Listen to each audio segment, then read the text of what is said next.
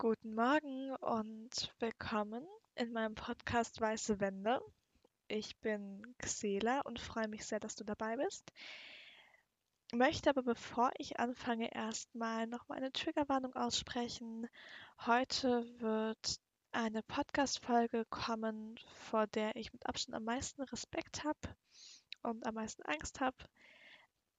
Und zwar wird es um meinen Vorfall mit sexualisierter Gewalt gehen, wie ich sexualisierte Gewalt erfahren habe. Und ich werde das Ganze sehr direkt und auch nicht allzu grob, sondern relativ detailliert ansprechen. Hier wäre dann also der Punkt, wo du abschalten könntest, wenn du merkst, dass das für dich nicht so ganz passt oder du gerade keine emotionalen Kapazitäten dafür hast, ähm, kannst du es dir auch später nochmal anhören oder eben gar nicht. Ich würde jetzt einfach direkt anfangen und ähm, vorab schon mal sagen, es geht um Vergewaltigung in der Partnerschaft.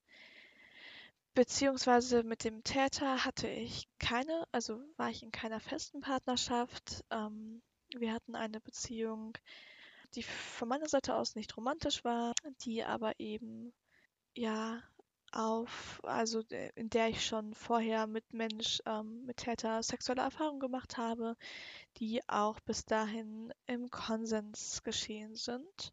Dann aber halt einmal nicht und ähm, es hat mich auch lange gebraucht und viel äh, Reflexion gekostet, um zu verstehen, dass einmal Konsens geben nicht heißt, dass drei Wochen später Mensch einen nicht vergewaltigen könne. Vorab ist es, es war mir irgendwie wichtig zu sagen, dass ähm, es um Vergewaltigung und Partnerschaft geht. So betitel ich das jetzt mal ähm, einfach, weil eben es ein wahnsinniges strukturelles Problem ist, dass, wie ich das auch hatte, ähm, dieses Bild da ist, dass Vergewaltiger Typen sind, die in einer dunklen Gasse hocken, irgendwie sich dunkel gekleidet haben, da warten, bis du vorbeikommst, dich in die Gasse zerren und dann vergewaltigen. Ja, es kann passieren, aber es ist statistisch gesehen e-, eben einfach viel wahrscheinlicher, ähm, dass Mensch von eben vom Partner vergewaltigt wird oder sexualisierte Gewalt erfährt oder generell Gewalt erfährt. Dazu gibt es eine Statistik vom BKA. Ähm, das ist eine Kriminal äh, polizeiliche Kriminalstatistik die auch die FAZ veröffentlicht hat aus dem Jahr 2017. Darin äh, ist zu sehen, dass zum Beispiel ähm, im Jahr 2017 113.965 Flinter, also Frauen, Lesben, Inter, Non-Binary, Trans-Menschen und Agender-Menschen, also alles, was nicht Cis-Typen sind, dass eben diese Menschen, also so viele Menschen, Opfer ihres eigenen Partners oder Ex-Partners geworden sind. Ähm, davon sind von diesen knapp 114.000 Menschen ähm, wurden 2,4 Prozent vergewaltigt von ihrem eigenen Partner oder Ex-Partner. Und das ist halt in, wenn wir uns in einer, einer Zahlenspanne von 114.000 Menschen befinden, ist 2,4 Prozent echt schon verdammt viel. Und es ist einfach ein reales Problem, Vergewaltigung in Partnerschaft.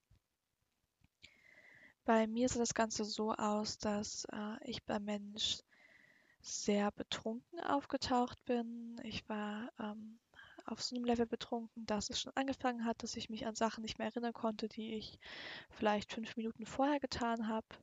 Ich weiß dementsprechend auch nicht mehr so viel, worüber ich echt sehr glücklich bin, weil ich selbst meine Vergewaltigung als nicht so schlimm ansehe.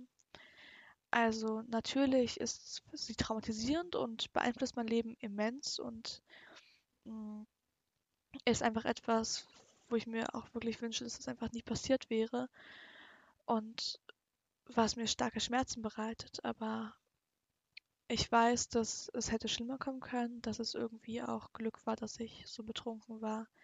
Einfach weil es für mich währenddessen nicht so greifbar war, dass ich vergewaltigt werde, eben weil ich so nicht mehr logisch denken konnte aufgrund von meines Alkoholkonsums. Und das, was für mich eigentlich das Schlimmste gewesen wäre, wäre, ähm, dass ich währenddessen alles klar mitbekommen hätte und nicht durch Alkohol verschönigt.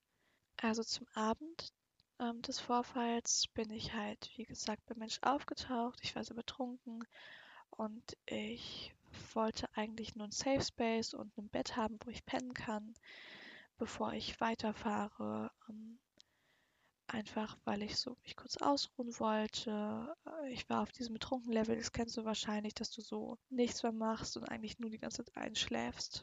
Also habe ich mich beim Mensch, nachdem ich noch irgendwas anderes gemacht habe, was ich dann auch wieder vergessen habe und dann kurz mich dran erinnern kann, habe ähm, beim Mensch ins Bett gelegt. Der Täter hat sich dann dazugelegt. Ich kann mich nicht mehr genau daran erinnern, wann und wie genau. Ich weiß dann halt nur noch, dass es halt so war, dass ich so das starke Bedürfnis hatte zu schlafen und der Täter halt das starke Bedürfnis hatte, ähm, Sex mit mir zu haben.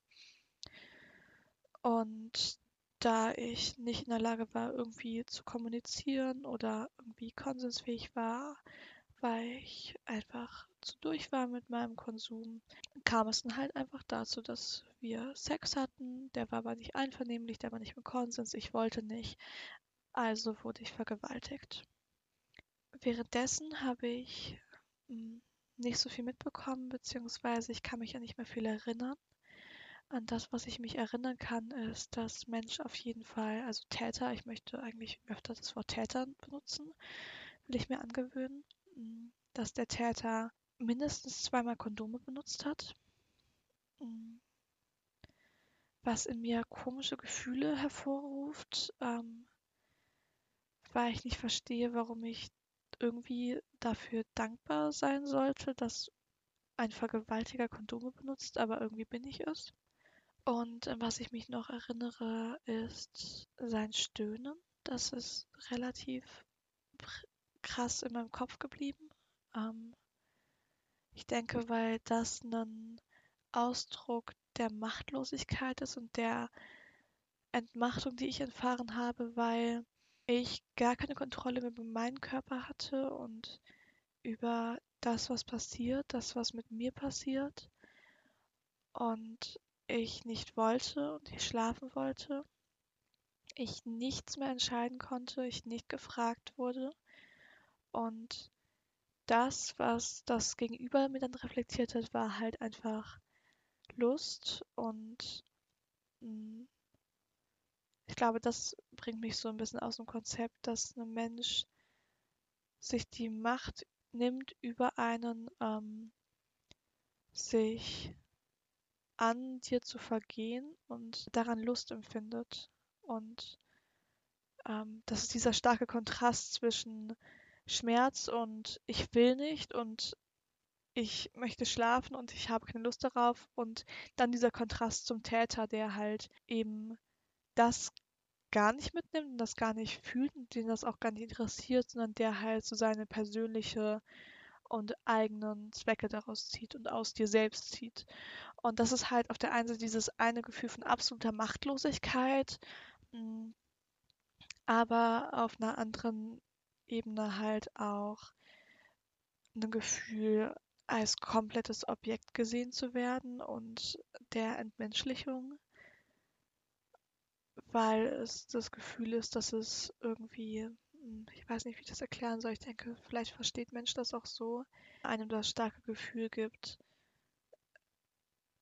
alle Menschlichkeit irgendwie zu finden, alles Recht an Menschlichkeit, ähm, war alles, was zählt, sind die Bedürfnisse des Gegenübers und die eigenen äh, sind nichts wert.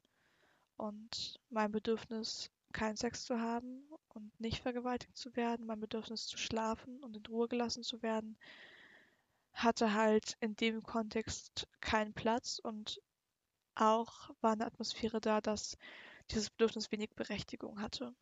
Während ich vergewaltigt wurde, habe ich an weiße Wände und die weiße Decke gestarrt, um zu warten. In meinem Kopf war die ganze Zeit dieses Ding, okay, ich liege jetzt einfach hier und ich tue nichts. So schlimm ist das gar nicht, weil je entspannter ich das Ganze angehe und je länger ich einfach hier rumliege, desto eher kann ich schlafen gehen. Das war eher so ein, so ein Denken, ah, okay, okay, alles entspannt, Hauptsache ich kann bald schlafen gehen. Was im Nachhinein total skurril ist, aber irgendwie waren dann diese, diese, diese weißen Wände halt dieses Bild vermittelt, okay, die sind konstant, die bleiben da, du guckst jetzt einfach diese weißen Wände an und dann geht es vorüber. Und das ist ja auch ein Punkt, wo auch ein bisschen der Titel daraus entstanden ist, weil ähm, es eben A nicht vorübergeht, aber diese weißen Wände mich bis jetzt noch verfolgen oder begleiten. Ich würde eher begleiten sagen. Ähm, wenn ich zum Beispiel Traumata-Trigger habe, dann starre ich ähm, an weiße Wände oder an weiße Decken. Und es ist gar nicht so, dass es für mich schlecht wäre oder so, sondern es gibt mir irgendwie wieder dieses Gefühl, einfach ähm, sitz einfach da und lieg einfach da und es wird irgendwann besser werden. Und ein Stückchen Wahrheit ist da drinne. Irgendwie wird es besser, irgendwann. Aber eben gut wird es halt nie.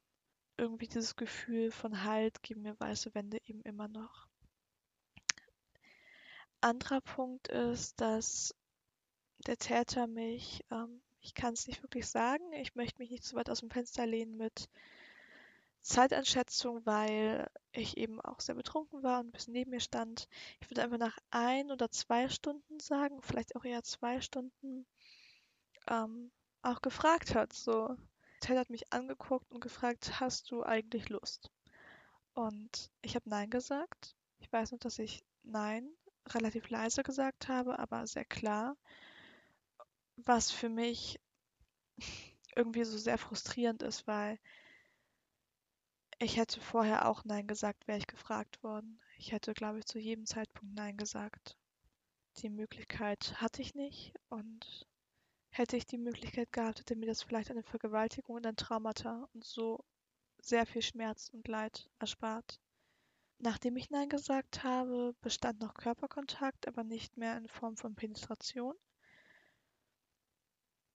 Ich weiß noch, dass der Täter sich ein, zwei Mal sichtlich zusammengerissen hat, weil er eigentlich wieder wollte und Dinge tun wollte, aber ähm, sich dann auch sichtlich zusammengerissen hat im mit irgendwie, ich weiß nicht, ob er was gesagt hat. Ich glaube, ein bisschen was hat er gesagt, ist auch ein bisschen an mir vorbeigezogen, so weil ich halt einfach am Einschlafen war. Ja, hat irgendwie dann so ein bisschen auf dieser Schiene, wo ich bin so krass feministisch, weil Mensch definiert sich auch als Feminist. Ähm, ich bin so feministisch, ich akzeptiere jetzt dann Nein, ohne nochmal nachzufragen.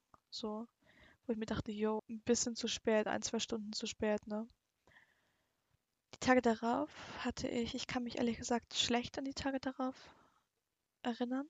Eigentlich fast gar nicht. Ich weiß gar nicht, wie das, was ich da getan habe, aber ich glaube, ähm, das waren die Tage, da hatte ich sehr starke Schmerzen. Ähm, an meiner Vulva und auch beim Laufen ähm, hatte ich einfach Schmerzen. Es war aushaltbar. Ich habe mir nicht viel dabei gedacht, weil ich eben ähm, den Vorfall sehr stark verdrängt habe. Ich bin einfach damit nicht klargekommen. Habe das mittlerweile auch so akzeptiert, dass ich gesagt habe, okay, es ist okay, dass ähm, du das nicht verstanden hast oder nicht verstehen wolltest. Ähm, oder eben auch nicht, ähm, ja, nicht gesehen hast, dass du vergewaltigt wurdest weil es, denke ich, einfach ein Schmerz war, ähm, der zu groß war, um den halt damals zu tragen. Ähm, mittlerweile kann ich darüber reden. Das hat sehr, sehr, sehr lange gebraucht. Und ich kann dazu sagen, das ist auch okay. Also, ähm, falls du jetzt zum Beispiel gerade zuhörst und bist selbst betroffen, nur weil ich gerade darüber reden kann und ähm, gerade darüber es schaffe zu reden, ohne zu weinen oder ohne irgendwie, dass meine Stimme abbricht, heißt das nicht, dass ähm, ich das immer konnte oder dass ich das immer können werde oder dass es mir leicht fällt oder dass du das können musst. Ähm, es ist vollkommen okay, ähm, das ganz lange nicht ähm, zu verstehen, das zu verdrängen, weil eben die Schmerzen zu groß sind.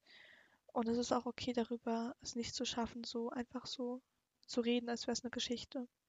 Und dazu kann ich halt auch im Kontext so nochmal sagen, ich habe, glaube ich, noch nie wirklich, wirklich geweint wegen dieses Vorfalls. Bis jetzt halt immer nur so, dass mir halt ein bisschen die Tränen kamen und das erst dreimal oder so. Aber so wirklich geweint, wie ich es eigentlich gerne hätte, habe ich nie. Und ich denke, das ist auch der Grund, warum ich es zum Beispiel schaffe, mich hinzusetzen und jetzt den Podcast rauszuhauen oder ähm, überhaupt darüber zu reden oder dass ich mittlerweile, was am Anfang ja auch total schwierig war zu sagen, diesen Satz zu sagen, ich wurde vergewaltigt, das kann ich glaube ich auch nur, weil ich eben noch super viel verdränge und super viel in Emotionen zurückhalte und ähm, das habe ich eben die kommenden Tage auch und die kommenden Wochen ähm, darauf halt auch. Ähm, obwohl ich halt wusste, dass es irgendwie falsch war, habe ich es einfach nicht thematisiert und habe es gut sein lassen, weil es so für mich keinen Raum hatte. Das war eigentlich so die Geschichte meiner Vergewaltigung. Ich ähm, hatte, wie gesagt, nach dem Täter Kontakt und ich glaube, das ist so das Wichtigste, was Mensch begreifen sollte, wenn Mensch mir weiter zuhört, weil ich nächste Folge über zum Beispiel Verdrängungsmechanismen reden werde. Also darüber reden würde, wie ich das Ganze verdrängt habe, ähm, was da emotional bei mir im Unterbewusstsein gelandet ist, was in Emotionen hochkommen, was in Erinnerungen hochkommen, ähm, wann ich die so ein bisschen zugelassen habe. Und ich denke, es ist ganz, ja, ganz gut, dass Mensch vielleicht dann vorher so weiß, um was es genau geht, weil eben jede Vergewaltigung an sich ja eine sehr, sehr starke individuelle Geschichte hat und auch eben nicht Vergewaltigung gleich Vergewaltigung ist, sondern auch die genauen Umstände sehr, sehr viele psychische ähm, Nachbearbeitungsunterschiede macht und eben auch schwer miteinander zu vergleichen ist, beziehungsweise nicht miteinander verglichen werden kann. Damit habe ich auch alles eigentlich gesagt, was ich dazu sagen wollte gerade und würde mich an der Stelle von dir verabschieden dir noch einen schönen Rest morgen, Mittag, Abend, wann auch immer du das hörst, wünschen und hoffe, du konntest irgendwie für dich was mitnehmen aus dieser Folge, in welcher Form auch immer. Falls du Fragen hast, falls du Anmerkungen hast oder Wünsche hast, auf was ich eingehe, schreib mir das gerne über Insta. Ansonsten hören wir uns hoffentlich in der nächsten Folge. Bis dann!